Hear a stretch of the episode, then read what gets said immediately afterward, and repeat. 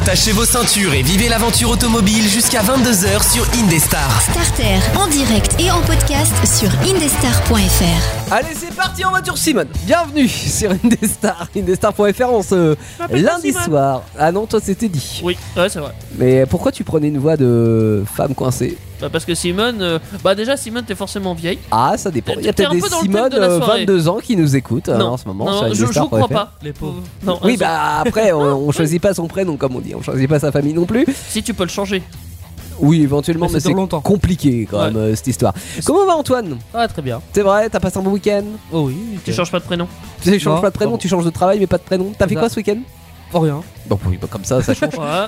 T'es dit, t'as fait quoi ce week-end? J'ai fait l'anniversaire de ma mère. Oh, ouais, c'est de- mignon. Effectivement. Je- Ce qui est mignon aussi, c'est que je... toujours dans le thème de la soirée, j'ai offert un truc rétro.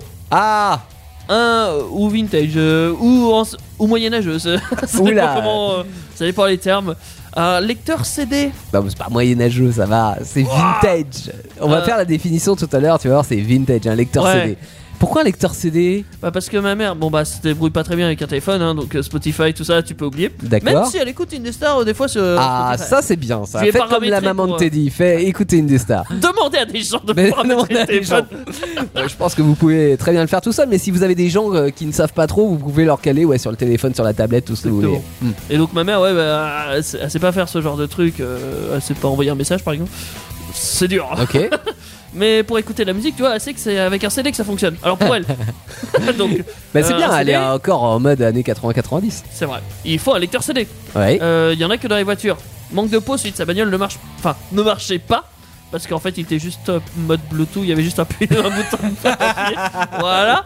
oui, tu changes de canal et effectivement ça marche beaucoup mieux. Donc après. euh, elle est contente, ça marche, mais elle voudrait écouter de la musique autrement que dans sa bagnole. Parce que c'est vrai qu'on passe pas toujours Mhm. notre temps dans la bagnole. Donc elle enlève le poste à chaque fois et elle le rebranche dans sa manger. Ah, chercher une solution, et effectivement la solution est tombée comme ça. Oui, un donc poste radio euh, lecteur CD. Ouais, c'est ça, c'est les. euh, Enfin, c'est pas un, c'est pas une platine CD, c'est carrément le, le poste avec les haut-parleurs d'intégrer, Oui, c'est ça. Le truc euh, qui vaut 30 balles maintenant. euh, C'est ça vaut vrai que que ça dalle. vaut plus grand, grand chose maintenant. Ouais. Ça vaut que dalle, on va pas Mm. se mentir. Il y a quand même, je suis sûr qu'il y a, il y a des genre une prise MP, enfin une prise USB dessus, euh, ce genre de choses. Et J'ai même pas regardé parce que de toute façon ça sert à toi, ce rien. qui t'intéressait, c'est le lecteur CD. Bah oui, ma mère. elle- On sait c'est- jamais, une maman 2.0 à un moment donné, elle peut pa- passer au Un jour peut-être. Un jour, on reviendra. on passera aux cassettes.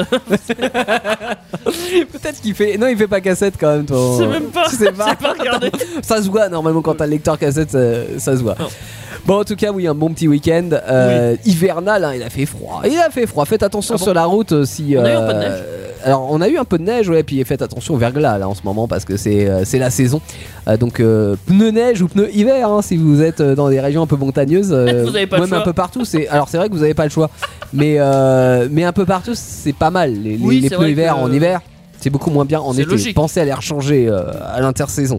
On avait un sondage qu'on avait mis sur les réseaux sociaux la Oui. semaine dernière. Par rapport aux personnes rétro? Euh, non, un autre sondage. Starter, le sondage. Une visite médicale pour les conducteurs de plus de 65 ans. Est-ce que vous êtes pour ou est-ce que vous êtes contre? Eh bien, vous avez été très nombreux à répondre et vous êtes très nombreux à répondre pour. 89%, très exactement. Euh, bah, je suis d'accord avec ça. T'es d'accord avec cette Ouais. euh, idée-là?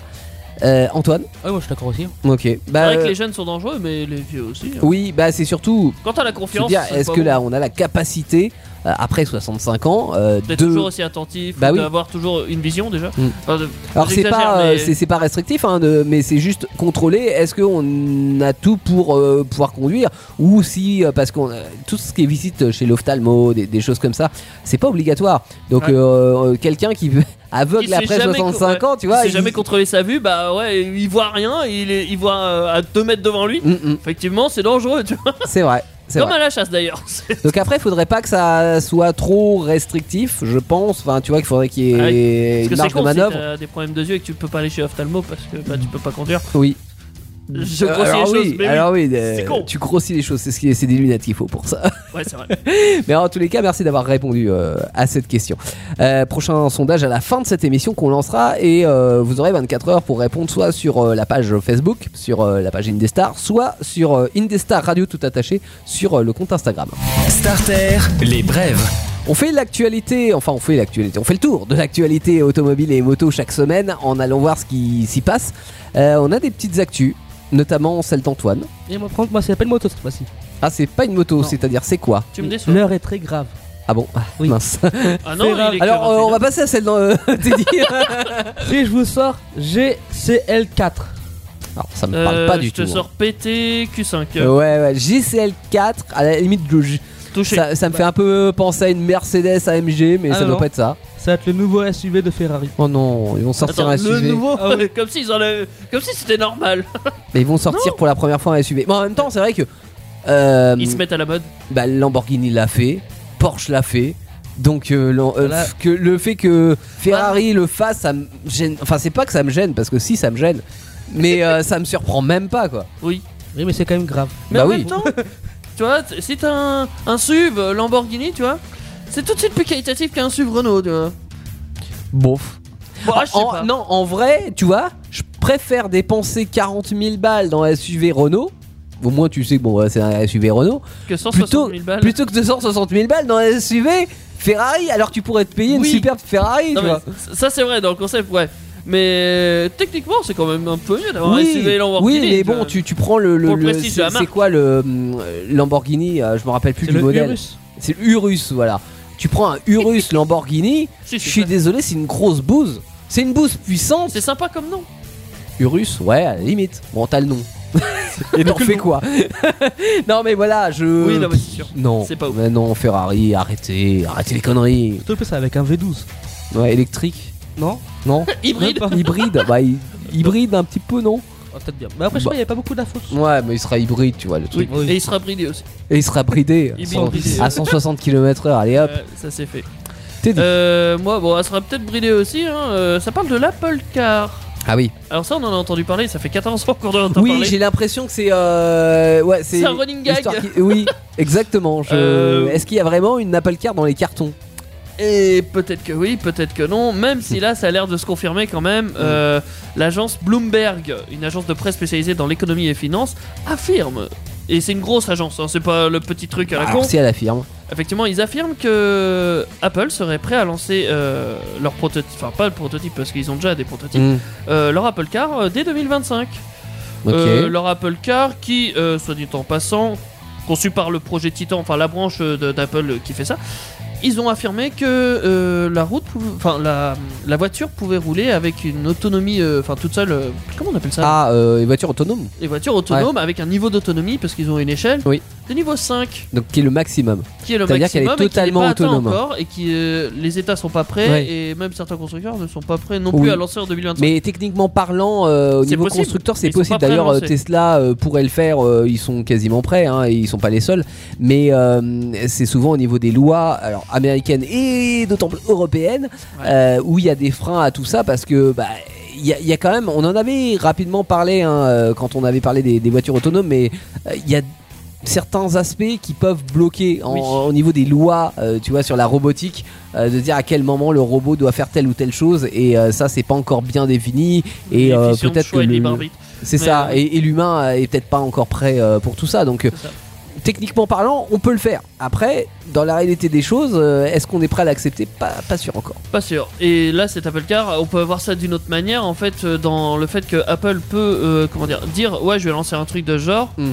C'est pas vraiment pour le public, en fait. C'est plus pour faire C'est un- la démonstration technique? Une démonstration technique pour les constructeurs, pour vendre des, comment dire, être un équipementier Ouais. de constructeurs, Ouais. grosso modo. Bah, ce que fait euh, très bien, euh, Google. même- et même trop bien Google là, en, en ce moment avec euh, Android Automotive, qui est, t'as- euh, qui est la version en fait évoluée de leur système d'infodivertissement qui est en train de se mettre dans toutes les voitures parce que c'est fluide, parce que ça marche bien, etc. Mais on en parlait en antenne et je te disais, le, le- le- le vice de tout ça, c'est que c'est Google et Ouais. que si Google s'immisce dans toutes les voitures du monde, que ça soit Google ou Apple, hein, c'est la... pareil pour moi, c'est-à-dire que à un moment donné, euh, tu vas te retrouver avec euh, une Google Car sans que ça soit Google qui sorte la voiture, sauf que vu que tous les éléments techniques sont en train d'être de plus en plus gérés par l'électronique, si c'est Google qui pilote ta voiture, t'as beau avoir un losange Renault sur le capot, en fait elle est à 90%, c'est une Google Car. Et c'est une manière de, de, de- comment de dire tout aseptiser. Ouais, et d'a- d'aseptiser. Alors d'une certaine façon, oui, et en plus de pomper en fait toutes les technologies euh, de, de la voiture pour prendre le marché et se dire ah bah ouais finalement on roule en Google Car ou on roule en Apple Car. Alors que c'est pas badgé comme ça, mais on utilise tous les outils Google ou Apple à l'intérieur. C'est vrai. Bon, Compliqué. à voir cette histoire. Euh, moi, plus. plus Joyeux Alors, pas forcément plus joyeux, mais euh, dans un, un futur plus proche, euh, puisqu'on aborde le dernier mois de cette année 2021, on se penche sur la prochaine année 2022 et je vous propose de faire un, un portrait robot de la voiture qu'on va acheter en 2022. Enfin, pas nous hein, dans l'équipe, parce que toi, je sais très bien, t'es dit que ça sera une grande berline. Ça sera une berline. euh, Antoine, ça sera un tas de boue et moi, ça sera un collector. voilà, et vous, ça sera peut-être autre chose. Mais on va faire un portrait type. Alors, déjà, ça sera un SUV. Hein voilà, Oh. comme une voiture sur deux vendue en France, qui sera blanche ou grise, comme la majorité des voitures sur le marché, depuis des décennies d'ailleurs. Euh, elle roulera à l'E85 en essence ou au GPL. On n'est pas encore euh, sur une majorité de- d'hybrides ou d'électriques comme dans certains pays. Ouais. Mais ça va pas tarder, hein, euh, d'aller dans ce sens-là. En design, elle aura des, des poignées cachées, ça c'est très à la mode, une grande tendance qui améliore euh, l'aérodynamisme, Ouais, enfin, c'est pas les poignées non plus. qui un petit peu. Ah, un tout petit peu. Mais Waouh. bon, c'est surtout stylistique. 0,0001%. C'est vrai, c'est vrai. Mais en tous les cas, ce qui est complètement stylistique, c'est la signature lumineuse sous le rétro qui projette au sol le nom de la marque ou du modèle quand, euh, euh, quand c'est arrêté la nuit. Alors ça, c'est gadget, mais c'est tendance. Ou tu pourras l'acheter sur Wish en, en, en, en, en add-on sur ta voiture, tu vois.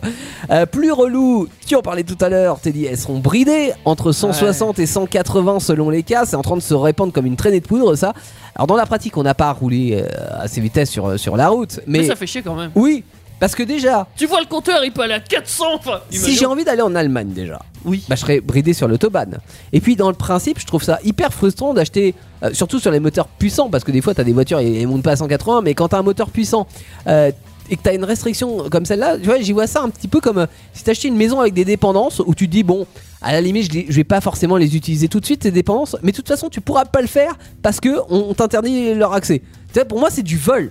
Puis si j'ai c'est envie de vrai. m'amuser le week-end sur un circuit, je fais comment?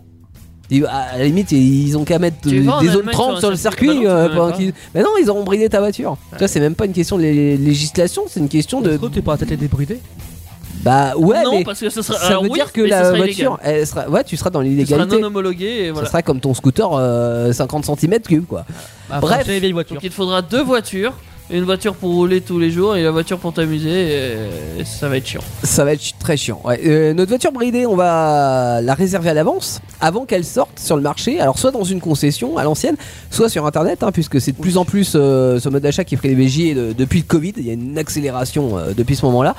Euh, en tous les cas, pas facile dans le cas d'acheter sur euh, internet et même en concession de euh, négocier le prix de la voiture, ce qu'on avait l'habitude de, de Ouais, faire à tu l'époque. négocies moins bien sur l'internet. Ah bah tu négocies moins bien et puis même en concession là parce qu'avec la crise des semi-conducteurs qui va continuer on va avoir du mal à négocier en 2022 et on risque de l'attendre un moment notre voiture alors peut-être pas autant que quand on avait parlé du régime communiste mais quelques mois quand même Aujourd'hui dans l'aventure starter, une tendance design qui est à la mode, c'est celle du rétro, du vintage, comme moi. Oui, Design. parce que les designs des rétros, faut en parler quand même. Euh, c'est très très moche pour certains. vraiment parler des rétroviseurs, toi Non, on va pas commencer un sujet sur le rétroviseur. Oh. Ou alors ça sera en émission bonus à 2h du mat. Voilà. Je vais vous commencer par une petite définition et euh, par différencier justement ce qu'on appelle le rétro, le euh, néo-rétro et le vintage, même si des fois euh, en fait les, termes sont un petit peu généraux. Donc le rétro ça désigne en principe les objets de la première moitié du 20e siècle. Alors que le vintage, c'est plus des années 50 à 80, donc quelque quelque part un petit peu plus récent. Et on parle de néo-rétro, les objets modernes qui sont inspirés par les objets vintage. Vous voyez déjà un petit peu le non-sens parce que en fait néo-rétro ça englobe les Nouveau vintage et et, rétro. le rétro, tu vois déjà dans quelque genre chose un pléonasme ou un truc du genre. Ouais, il y a de ça. Ouais. Alors l'idée globale, hein, euh, c'est euh, qu'on fait une référence au design du passé et on va puiser dans ce qui a su plaire à l'époque pour le réinterpréter et de façon moderne. Et figurez-vous que ça, ça plaît. Alors C'est vicieux. Parce que ça plaît forcément. Enfin, ça plaît à beaucoup de gens. oui, ça C'est la plaît. nostalgie, c'est jouer sur la corde sensible. Exactement. Alors cette tendance, on la retrouve pas que dans l'automobile, hein, euh, c'est aussi dans la mode, dans l'électroménager, dans les meubles, dans les bijoux. Dans oui, tout ce qui y est passe. populaire hein. en fait. en soi. Exactement. Euh, la question est aujourd'hui de comprendre pourquoi. Et, et- et pour ça, on va faire un petit retour en arrière du design euh, automobile parce que c'est ce qui nous intéresse surtout dans, dans Starter. Alors, on va prendre comme point de départ euh, la fin de la Seconde Guerre mondiale. À ce moment-là, hein, vous le savez, il faut reconstruire euh, la France et puis le, le monde entier d'ailleurs. Euh, et on va proposer en grand nombre des voitures euh, pour tout le monde, pour que tout le monde puisse se déplacer. Donc l'objectif numéro un, c'est rapide et à pas cher.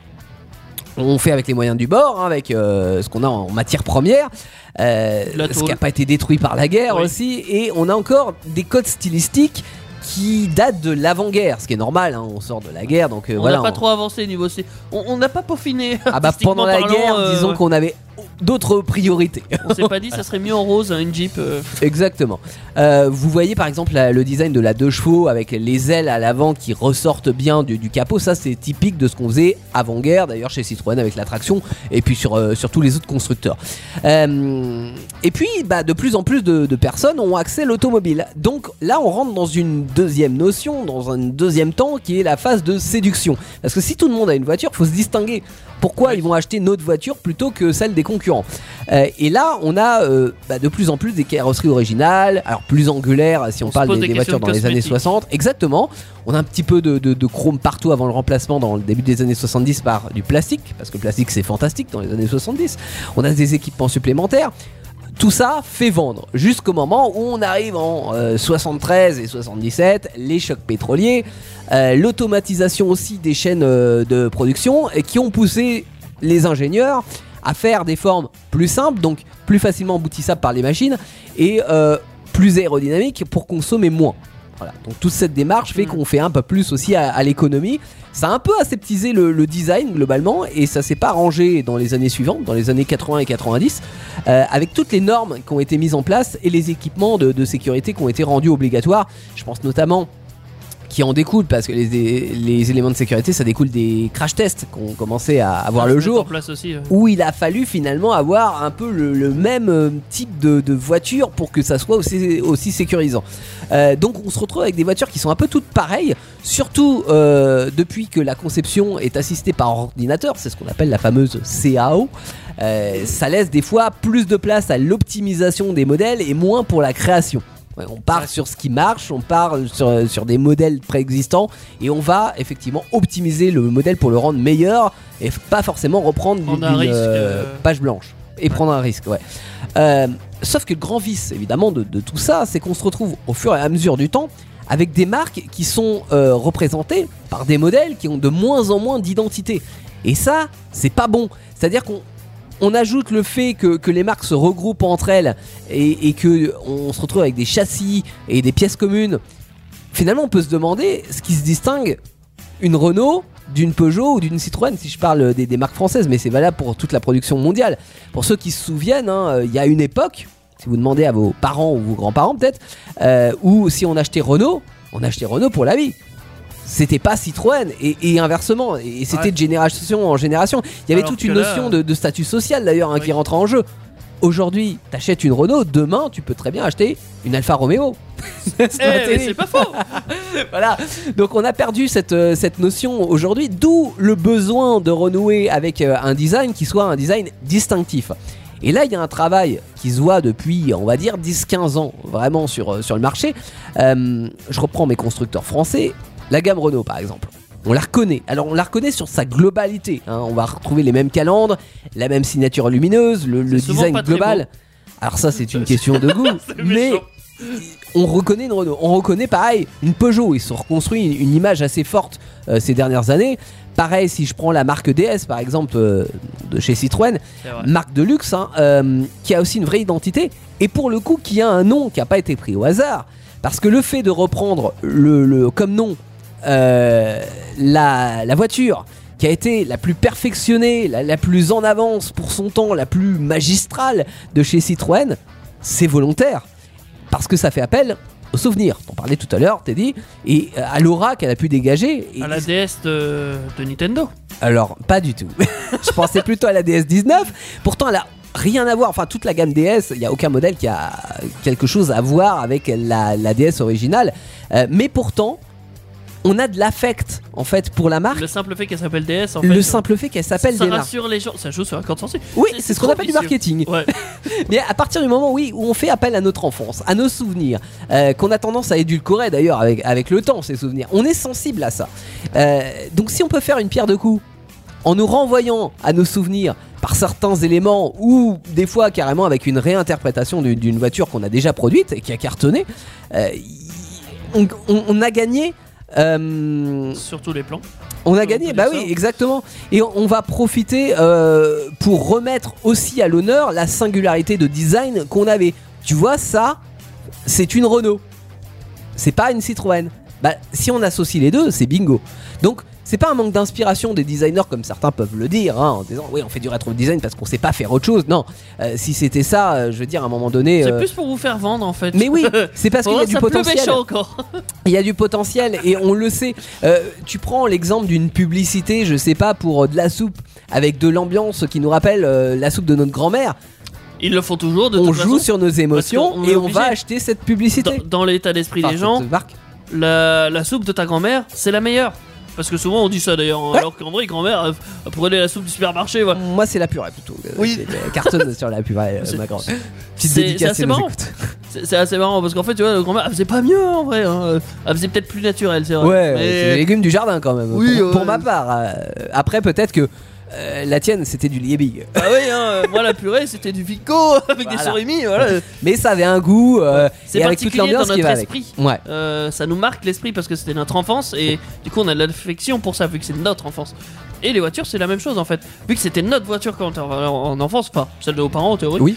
Mais ça nous rappelle des ben bons oui, souvenirs, voilà. les, les- les voyages en vacances. donc on se dit par ça. exemple la coccinelle, il y avait des coccinelles quand j'étais jeune, Mm. enfin pas moi, mais mes parents ou mes grands-parents. Euh, bah là ils sortent la New Beetle. Oui. Bah voilà, tu, tu vas dire ah ouais, je me rachète, je le ferais bien, je m'achèterais bien une coccinelle. Un souvenir. Bah, non, mais c'est clair. Après, on peut se poser la question de pourquoi on, on est sensible à ça beaucoup plus aujourd'hui qu'avant. Euh, alors, j'ai C'est pas. mathématique presque. Voilà, c'est vrai. J'ai- pas tous les éléments euh, de réponse parce que je suis pas sociolo- le sociologue, mais euh, on, déjà on a un patrimoine aujourd'hui. C'était plus facile, enfin c'est plus facile aujourd'hui de se rappeler d'un souvenir d'une voiture qui existait il y a 50 ans que en 1900 euh, de se rappeler d'une voiture passée vu qu'il n'y en avait pas. Euh, C'est un exemple qui parle hein, pour le coup. Ouais. Euh, après, on vit dans une société aujourd'hui qui est pas franchement rassurante. Euh, qui est globalement pas très positive non plus. Bah ouais, on a, on a peu de, de perspectives par rapport aux années 50 où on ressortait de la guerre, on avait tout à reconstruire. Euh, Le passé c'est de la merde, le présent c'est de la merde, le futur c'est de la merde. On est dépressif. on, est, un peu négatif, dépressif, on non est- mais c'est vrai. Voilà. Après, euh, pourquoi? Parce que aussi, on sait ce qui nous attend. Ce qui n'était pas forcément le cas il y a 50 ans, tu vois. Aujourd'hui, euh, tout ce qui est euh, pollution, euh, fin de la terre, l'humanité, bon, on connaît. Voilà. Donc, on a besoin de se réfugier dans quelque chose de sécurisant et le quelque chose de sécurisant, c'est notre enfance. Voilà. Oui. Enfin, toujours en automobile. Euh, Aujourd'hui, on a un, tournant de l'histoire. On a conscience, je le disais, de toute la tournure écologique et, des enjeux qu'il y a dessus. On, sait que les transports sont en partie responsables euh, de cette dégradation euh, de, l'écologie, enfin de, la pollution, et qu'on va devoir transformer le secteur. Donc, aujourd'hui, en fait, la, solution retenue, c'est l'électrique.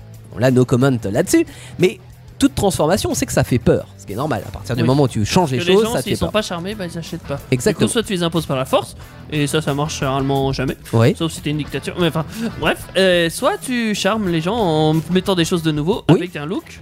Donc Tiens, pour si les on- rassurer. On, arrive à se dire ouais que la meilleure façon de vendre une voiture électrique, c'est qu'elle soit habillée comme une thermique et surtout une thermique qui nous rappelle la bonne odeur de l'essence, Comme la Fiat 500e. comme la Fiat 500e. Exactement. Euh, donc voilà où on en est aujourd'hui. Euh, après, chacun a sa manière de procéder. hein. Il y a les constructeurs qui y vont euh, plus ou moins fort. On le verra tout à l'heure avec, euh, avec des exemples, la, Fiat 500, la, la New Beetle, etc. Et puis il y a aussi aujourd'hui le retour des, des préparateurs, des petits constructeurs qu'on avait perdus hein, depuis un moment parce que bah, ils s'étaient fait noyer euh, dans la masse, dans la, la production de masse. Et là, ils reviennent en force avec ce qu'on appelle le rétrofit ou le resto mode. Euh, tu vas nous expliquer ça, euh, Antoine. Qu'est-ce que c'est que ces, ces mots barbares? Alors, le, rétrof- le rétrofit, là, c'est de mettre un moteur électrique à la place de, de notre moteur essence. Ok, donc dans une voiture qui existe déjà? Exemple, Ouais. j'ai une Laguna. Pff, Est-ce qu'il faut vraiment mettre une Laguna électrique Vas-y. J'en ai marre du moteur essence. Bon, c'est Mm. impossible hein, parce que Ouais, c'est surtout que c'est un diesel, toi. Oui, le, donc le moteur thermique si tu préfères. Ouais. Donc là, je débourse à peu près 15 000 euros et paf, moteur électrique. Bah, C'est-à-dire que ta, ta bouse là, elle en vaut 300, on est d'accord. Donc mettre 15 000 balles pour la changer en électrique, je suis pas sûr que ça soit une Ouais. bonne OP. Alors- on va peut-être plus cher après. Oui, oui, Prenez oui. des voitures qui ont de la valeur quand Ouais, même pour faire ça. Soyez pas exactement. trop cons. Donc Ne pas la soyez Laguna, pas. hein. Antoine, faites pas ça sur la Laguna. Voilà, déjà ce qui est, ce qui est mieux déjà écologiquement, c'est que déjà au lieu de balancer sa voiture à la casse, Hmm. on lui donne une deuxième vie. Oui, il y a une notion de recyclage qui rentre en jeu euh, Ah, tu recycles la qu'on carrosserie, associe à hein. l'écologie parce que c'est vrai que quand on parle de pollution, et je trouve que cette question elle est très rarement abordée, faut prendre en, considéra- en considération la pollution globale que va dégager la voiture sur l'entièreté de sa durée de vie. Donc c'est-à-dire ce qui sort du pot d'échappement, c'est pas que ça qui pollue. non, là c'est vraiment la conception, la fabrication, la durée de vie de la voiture et la destruction de la voiture. Euh, et euh, pourtant c'est essentiel de prendre ça en considération parce que c'est ça qui va, euh, qui va la nous partie permettre. destruction, surtout. Enfin, pour Des- certaines en partie, voitures, notamment pour l'électrique, la partie destruction pose un gros problème euh, écologique. Exactement. Donc, euh, faut se poser la question globalement. Et, et là, le fait de changer sa motorisation et lui donner une nouvelle vie, bah, c'est plutôt positif pour euh, la planète si c'est bien fait. Mais ne le faites pas sur une Laguna.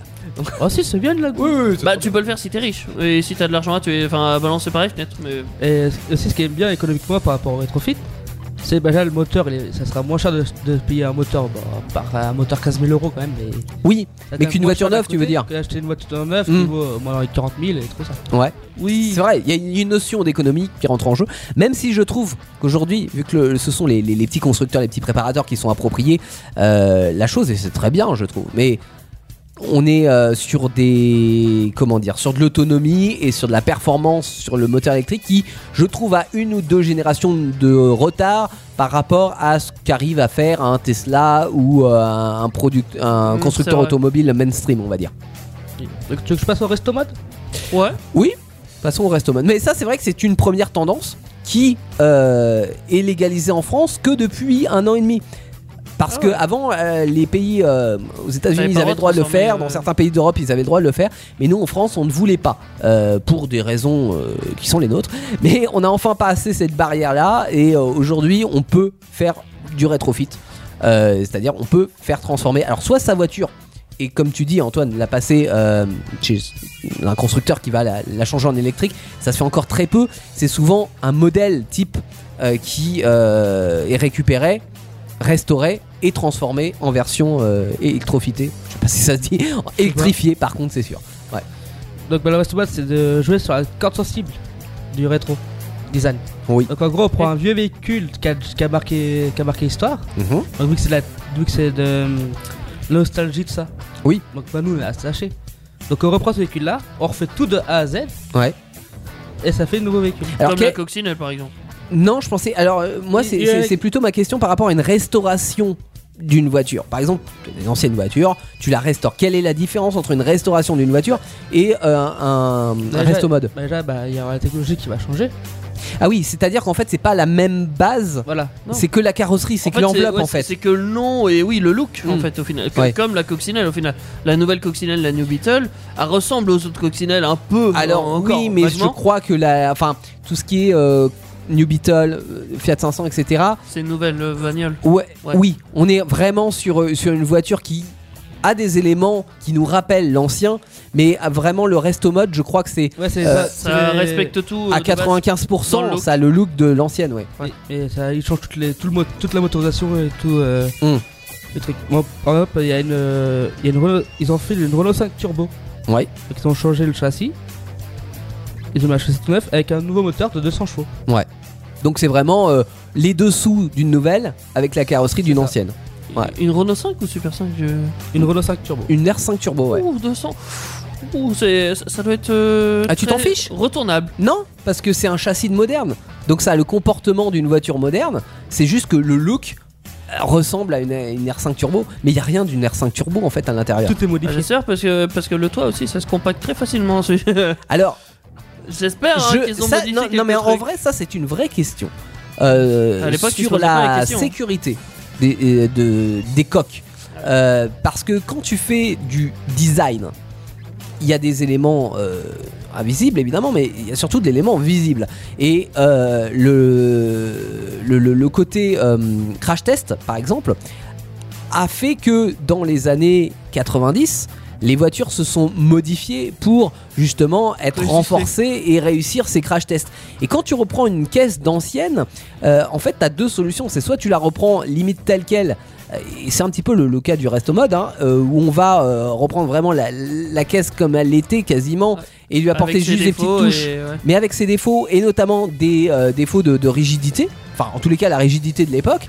Ou alors tu fais plus de la réinterprétation et là, bah ouais, ton, ton, Tu tes montants de pare-brise, coccinelle New Beetle.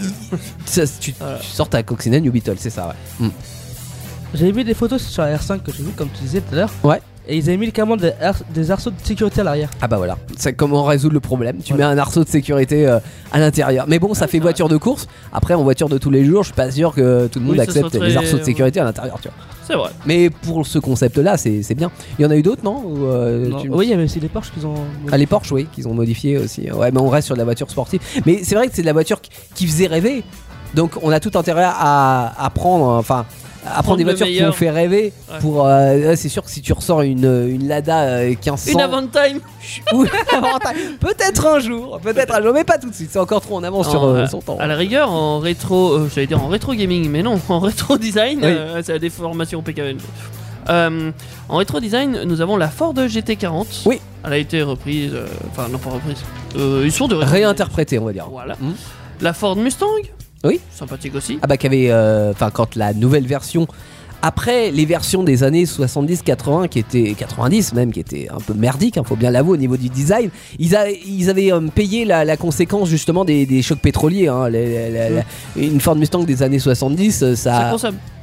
mais non, justement, en fait, les, les designers sur ces générations-là, ils avaient euh, pris acte des chocs pétroliers et ils avaient fait une voiture qui était beaucoup plus petite, euh, beaucoup moins euh, design, euh, beaucoup plus. C'est une Twingo le bordel. bah presque, en fait c'était la Twingo de la Mustang. Alors que dans les années 2000, ils sont revenus en force avec le design de la première Mustang réactualisé à la sauce mode des années 2000 et ça a cartonné et d'ailleurs ils ont continué.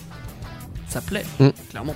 Nous avons aussi le Chrysler PT Cruiser. Le Petit Cruiser, yeah. Le PT Cruiser. Mon père en avait un, Petit Cruiser. Alors ça n'a pas cartonné des masses, hein, mais c'est vrai que c'était un monospace. Ah, je l'aime bien moi. Oui, non mais ça fait partie des monospaces, mais original pour le coup. C'est vrai que alors, c'était gueule est très spéciale. quand Oui, c'était un peu moins pratique qu'un Scénic. Mais C'est pas qu'est-ce que ça avait plus de gueule Euh, nous avons bah, la Volkswagen New Beetle, hein, coccinelle, effectivement. Euh, les Mini euh, Oui, qui BMW. reprennent la Austin, euh, voilà. Mhm. Euh, la Fiat 500, évidemment, on en a parlé tout à l'heure. La Et Nissan. Figaro. Qu'est-ce Alors, que c'est que ça C'est un la journal ça. Oui, je me suis. Bah oui, bah, et bah c'est une réinterprétation du journal. Non, non. Non, allez voir sur internet, ce sera plus simple. Elle est pas sortie en France celle-là, la Figaro. effectivement. La Jaguar S-Type. Ouais. Celle-là, elle a repris parce que effectivement, ça marchait bien aussi. Mm, mm.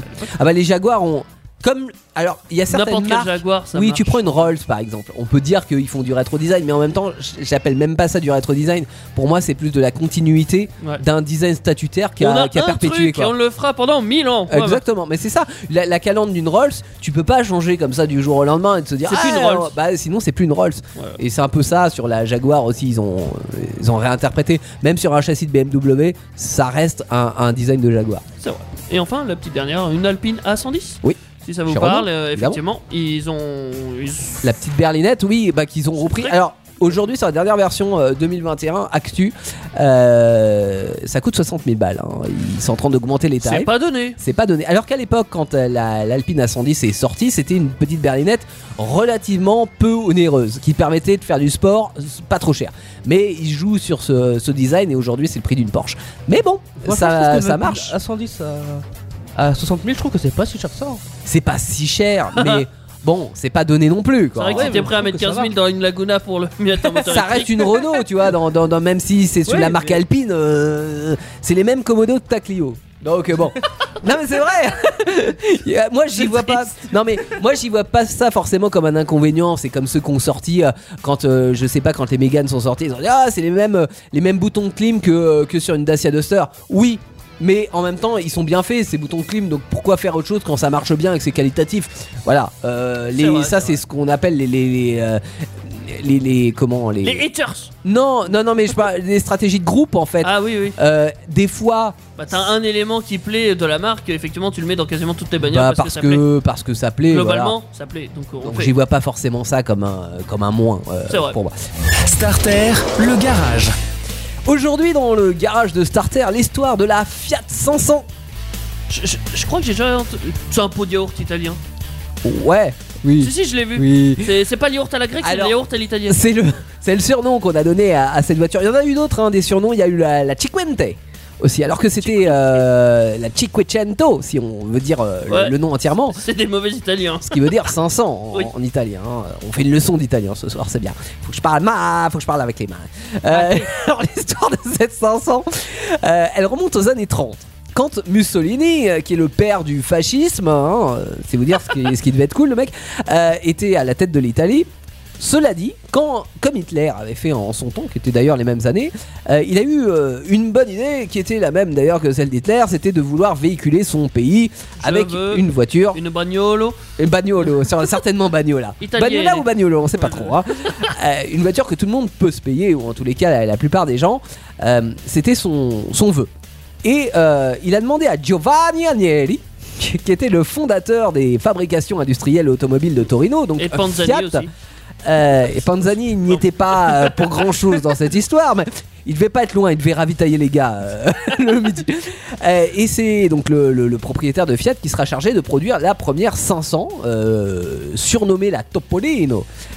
Si on traduit, ça donne bébé souris. Qui trempe dans l'huile, mais qu'on évitera de tremper dans l'eau. Vous connaissez la comptine si vous étiez en maternelle. Surtout que votre voiture n'est pas très euh, amphibie. Hein. Non, elle n'était pas euh, conçue pour être amphibie. Ne la trempez pas dans l'eau. Cela dit, la, gesta- la gestation de, de cette première voiture a été un peu compliquée. Euh, ils avaient recruté, non, un peu plus. Ils avaient recruté un mec en externe pour le prototype, mais quand Giovanni, il a voulu l'essayer, la voiture, elle a pris feu. Donc le mec s'est fait renvoyer. Euh, C'est étonnant. Ouais. Et il a fallu attendre quelques années de, de plus parce qu'ils étaient pas à chaud chaud quoi. Ils disaient, oh, ouais, pff. Bah si, il était chaud. hein. Alors Giovanni il a eu chaud. Ouais, bah, mais c'était pas chaud chaud pour, euh, Pour pour, faire la voiture du peuple quoi. Bah, Euh, Il y a eu euh, une pression du gouvernement. Euh, Bon, ils se sont dit, faut, faut, faut faire quelque chose. Donc, ils ont demandé à un jeune ingénieur qui savait pas quoi foutre, qui s'appelait Dante Giacosa. Euh, qui était donc, euh, ils lui ont confié le projet et ils ont dit bon voilà faut que tu fasses la voiture du peuple qui est présentée au public en 1936 donc il s'est passé 6 ans en fait entre la, Ah ouais. euh, la volonté de, de Mussolini et la sortie publique de la première Fiat 500 et ça a été un succès avec plus de 500 000 exemplaires produits jusqu'en 55. Alors il y a eu la guerre entre temps, il faut bien Oui. prendre ça en, si- en considération. Et puis la- l'année de production, c'est pas une année, parce que même s'ils voulaient euh, que tout le monde puisse avoir une voiture, c'était euh, loin d'être le cas. Donc 500 000 exemplaires, c'est quand même. euh, ah, c'est conséquent. beaucoup. ouais. Et ils ont même réussi à l'époque à, la, à nous la refourguer. Chez Simca en France, qui a euh, fait des Topolino euh, euh, en version Simca, ça s'est transformé en Simca 5. euh, voilà, donc nous on n'a pas connu sous le nom de Fiat, mais on a, on l'a connu en France sous le nom Simca. Simca 5 et Simca 6, je crois, pour, pour la suite.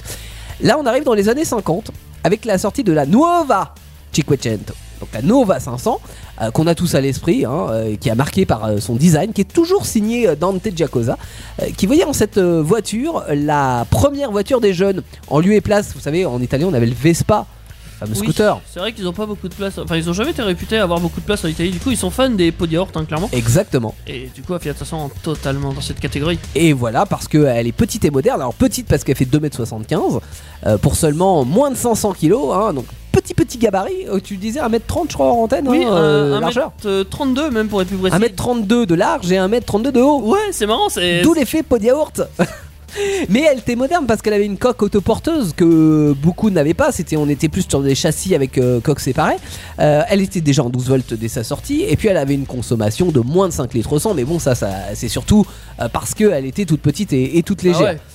Bon, il y avait du moins bon aussi, euh, notamment concernant le moteur, parce qu'on était sur du 13 chevaux, donc euh, voilà, c'est pas, pas ouf. Bloc 479 cm3, on va dire 500, on va arrondir à 500 pour euh, coller au nom.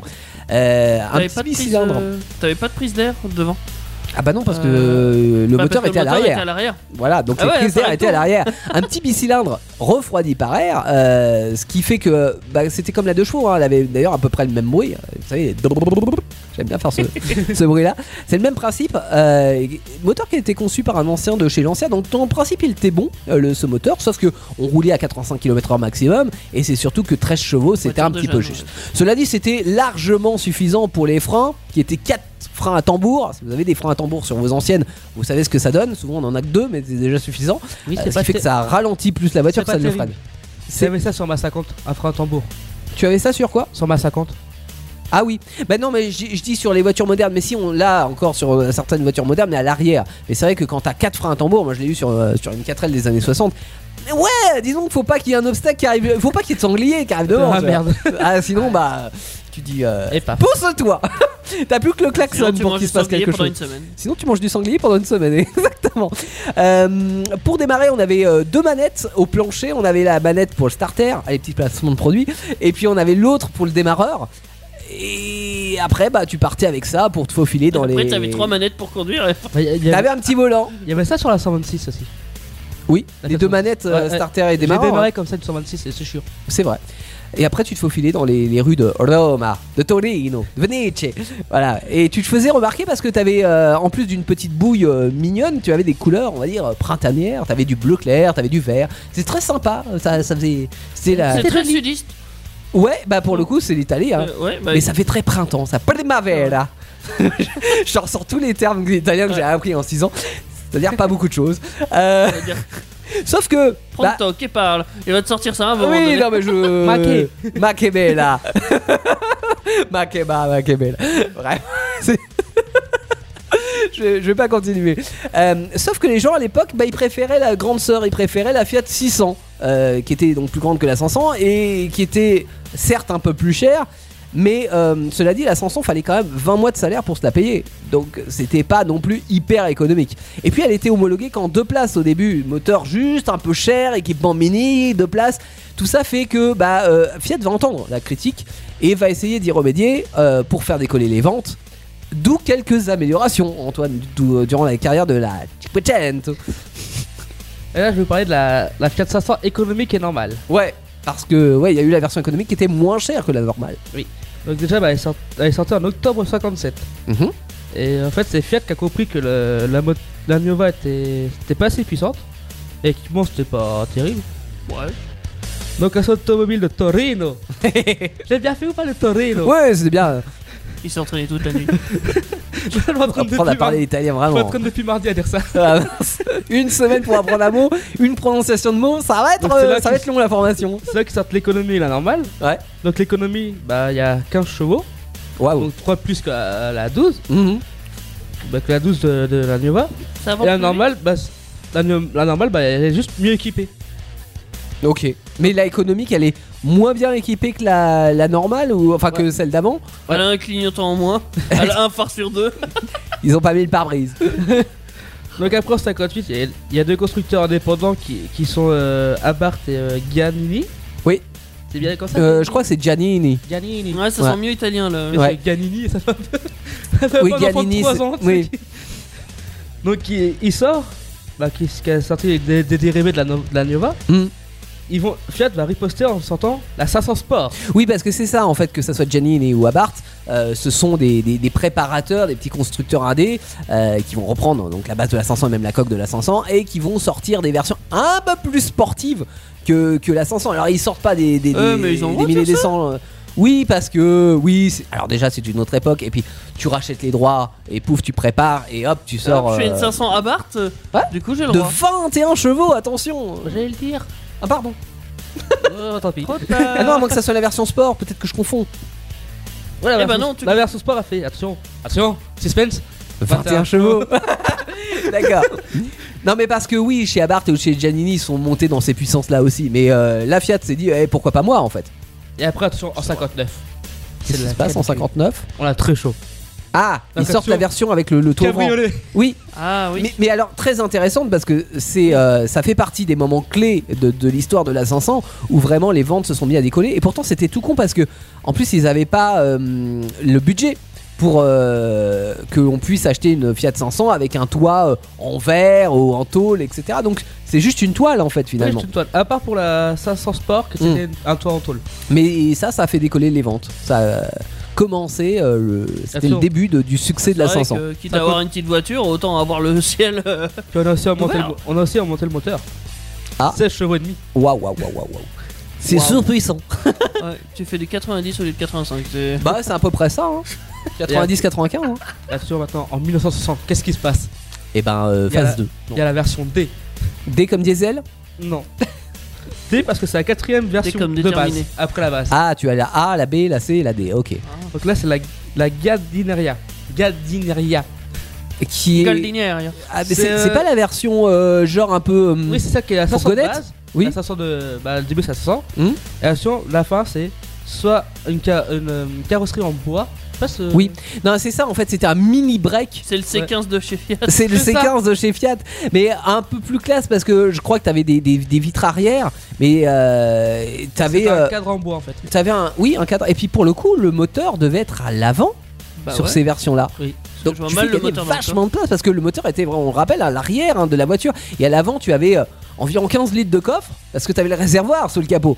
Donc tu prends le réservoir qui était pas ouf, hein, il devait euh, 23 litres, quelque chose comme ça, mais bon, il prenait quand même masse de place pour le capot de la 500 et il te restait de quoi mettre environ un sac de sport et c'était tout. Fallait pas partir en vacances. Donc au moins la, la Giardinera, je sais pas trop quoi, euh, à l'arrière tu pouvais c'est- mettre deux, deux sacs de sport. La jardinera.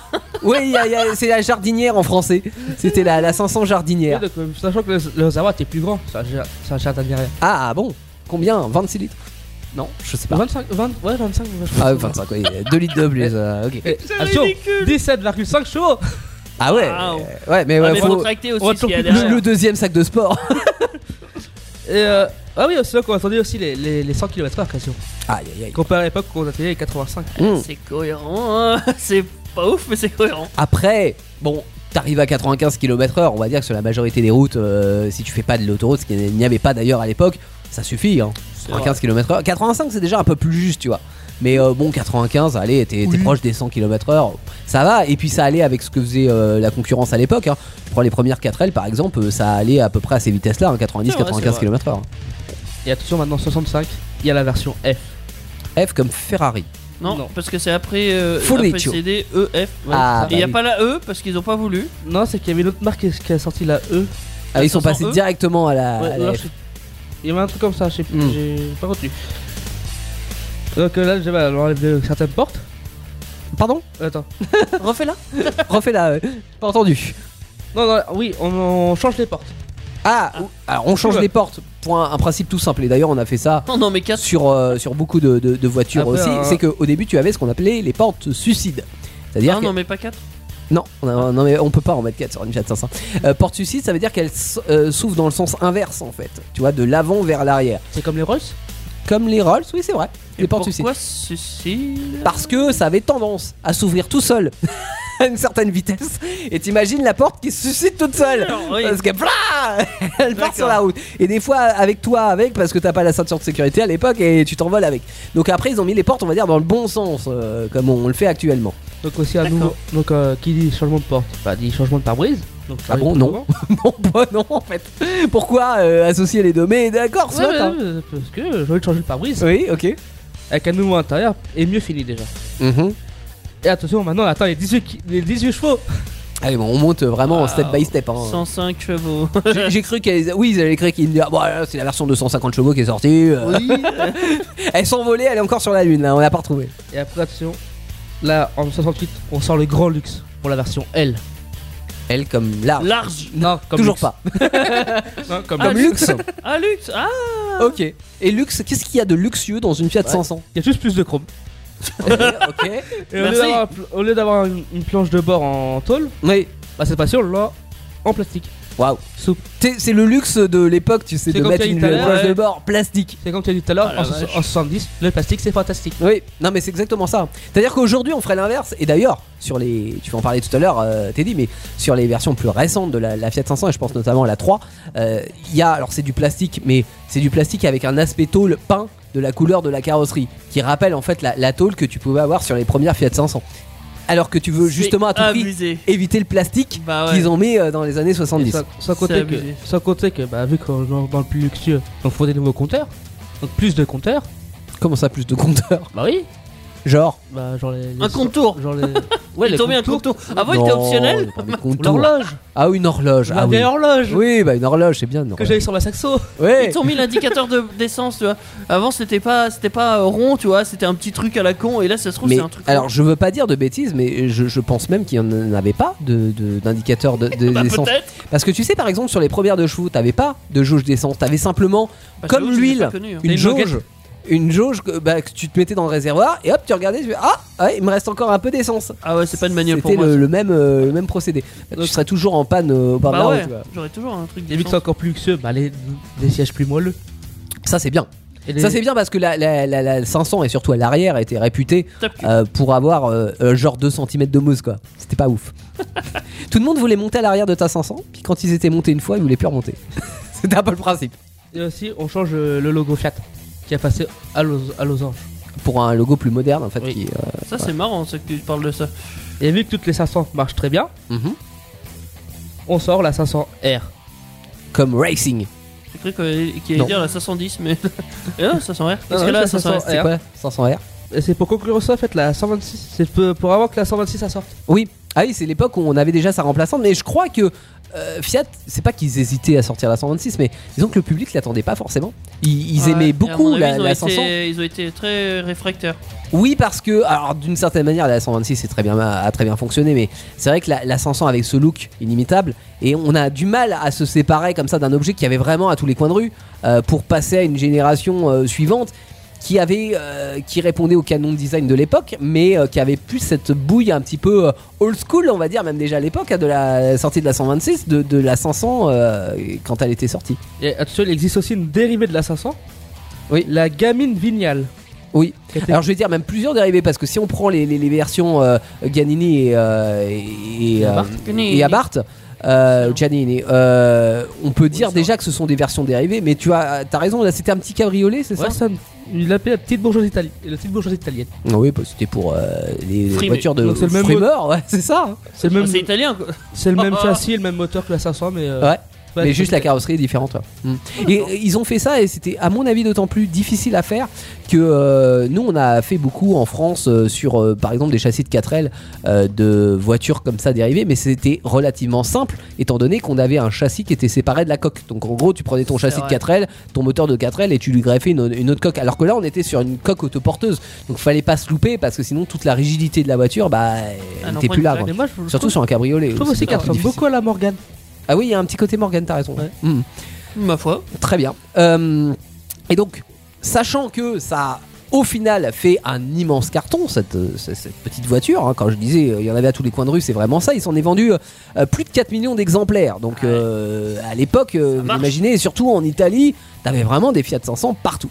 Et c'est pour ça que Ils se sont dit, quelques années pas. plus tard, genre 50 ans après la première, euh, la première Fiat 500 en 2008, Fiat joue du rétro design et dévoile la troisième génération de 500 avec des codes stylistiques qui rappellent clairement la deuxième génération, t'es dit. C'est vrai. Mais c'était en 2007.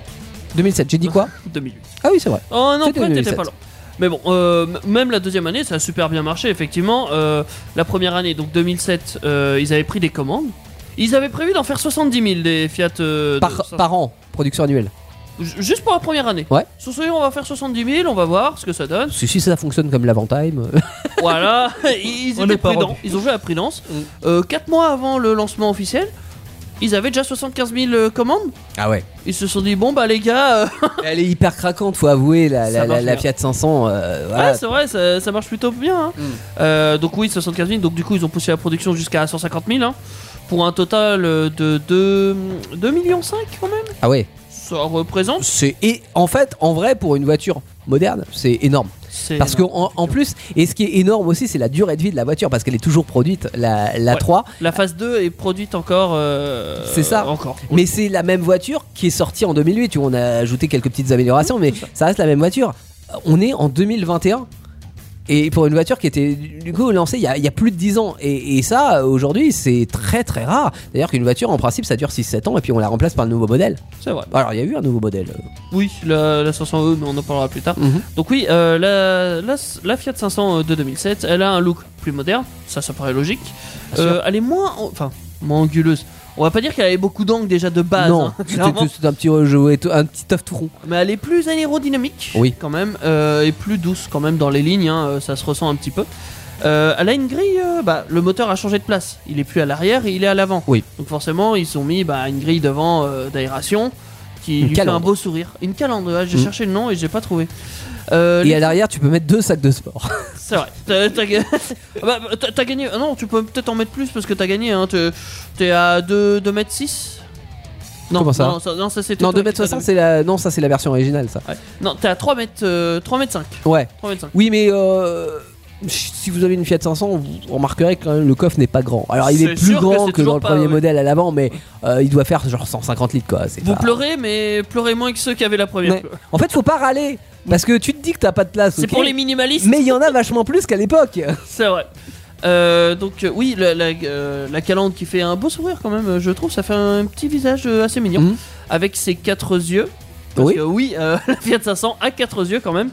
Autant sur la première version, les feux de euh, putain, c'est quoi, Position les feux, du- les feux de position, ils étaient différents Ouais. et plus petits Mhm. que, ce- que les feux euh, de croisement.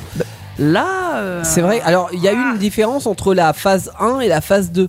Là, sur la phase 1 qu'ils ont sorti sur la, la- la troisième génération, les, les feux de position étaient plus petits quand même et, et quasiment ronds, euh, alors que, que les autres étaient ovales et un peu plus gros.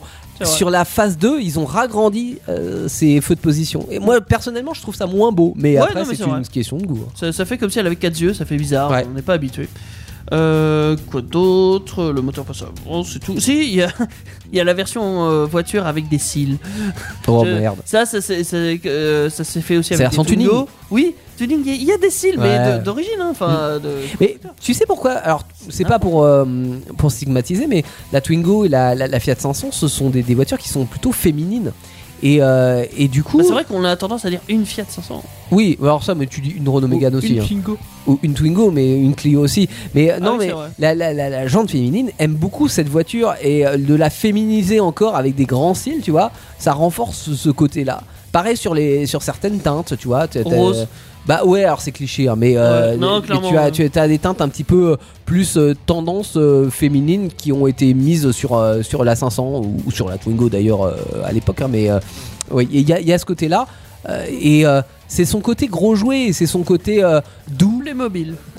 Alors je dirais pas ça, tu vois, Non, plutôt la, la douceur en fait de, la ligne qui, qui fait que c'est pas une voiture agressive, tu vois. Non La- Fiat 500. C'est doux. Et ça la rend, euh, ça, Tu la caresses dans le sens du poil.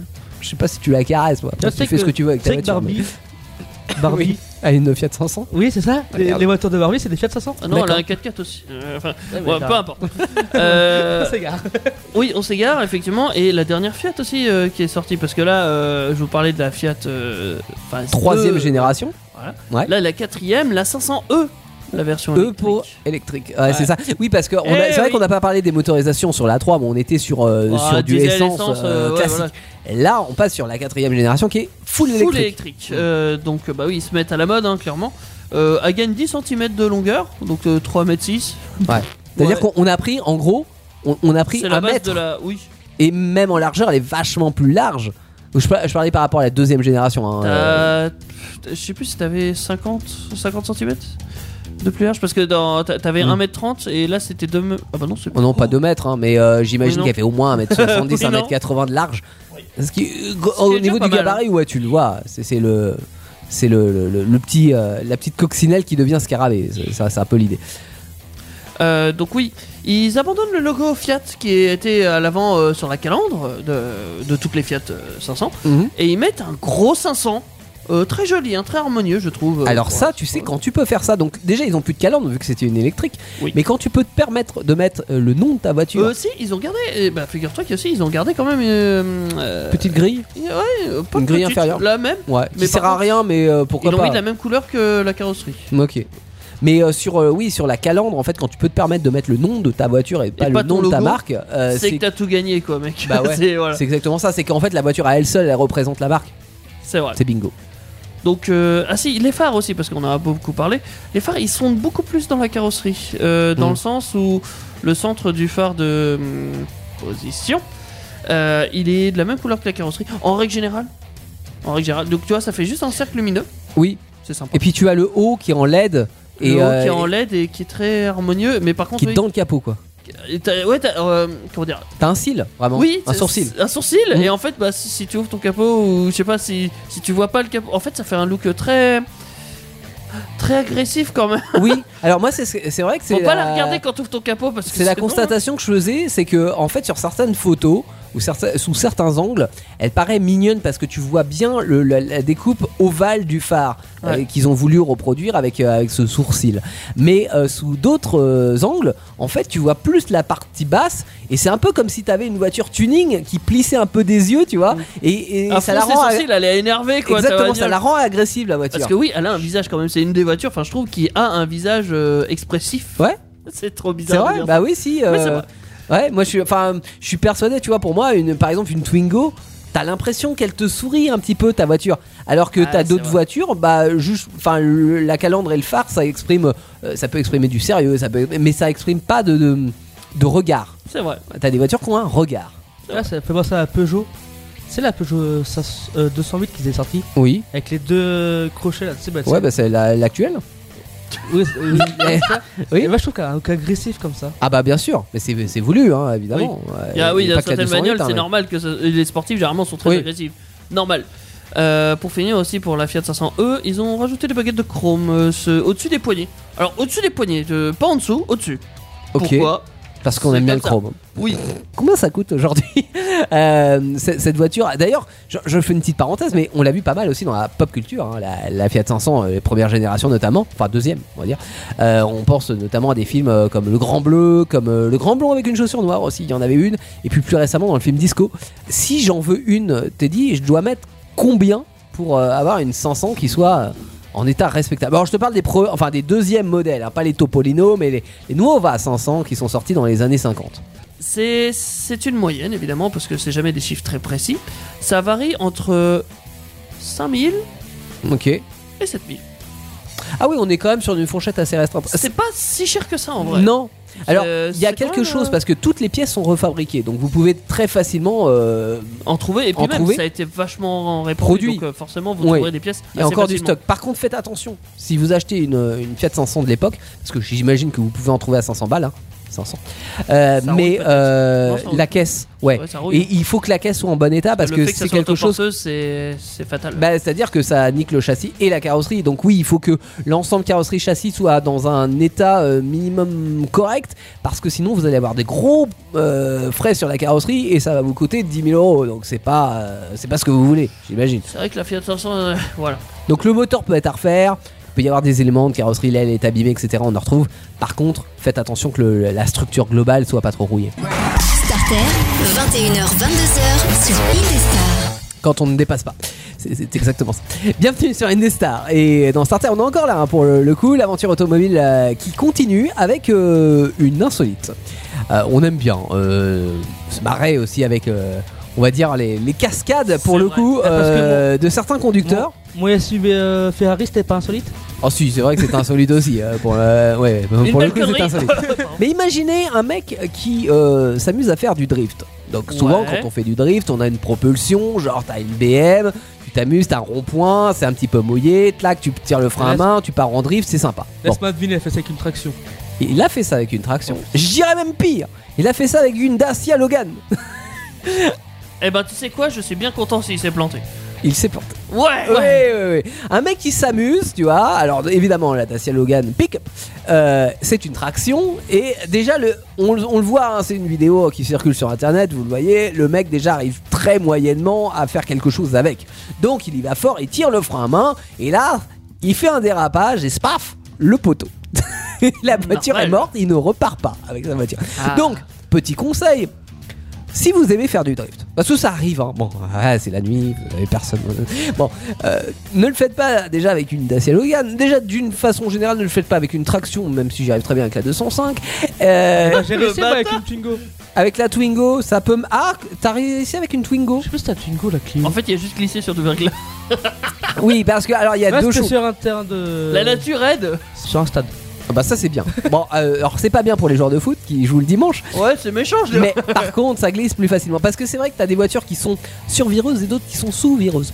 quand t'as l'avant qui part, bah déjà le drift il est raté. Euh, c'est pas c'est pas le but. Il faut que ça soit l'arrière qui parte. Alors des fois on peut le forcer avec un coup de frein à main, mais euh, t'as des voitures qui partent assez facilement de l'arrière et là tu peux plus facilement si t'as un minimum de, de conduite, de, de De pilotage, de dextérité, tu peux y arriver. Par contre, faites attention qu'il n'y a pas un poteau à côté. Et puis soyez doués, moi, c'est ce que j'ai à dire.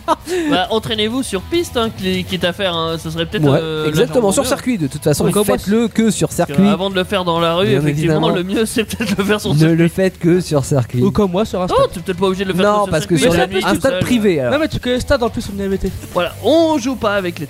Starter, le sondage. Nouveau sondage cette semaine, nouvelle question. hein. D'ailleurs, euh, dans quelques minutes, il sera euh, sur les réseaux sociaux, sur la page Facebook et puis le, le compte Instagram. Si vous voulez euh, nous rejoindre sur Insta, c'est euh, Indestar Radio en story. Et puis euh, sur la page Facebook, vous cherchez Indestar et vous allez rapidement trouver.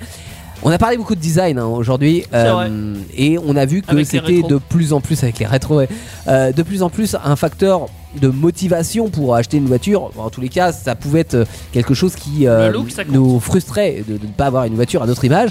Est-ce que le design est une priorité pour vous dans l'achat d'une voiture? C'est la question qu'on vous pose cette semaine.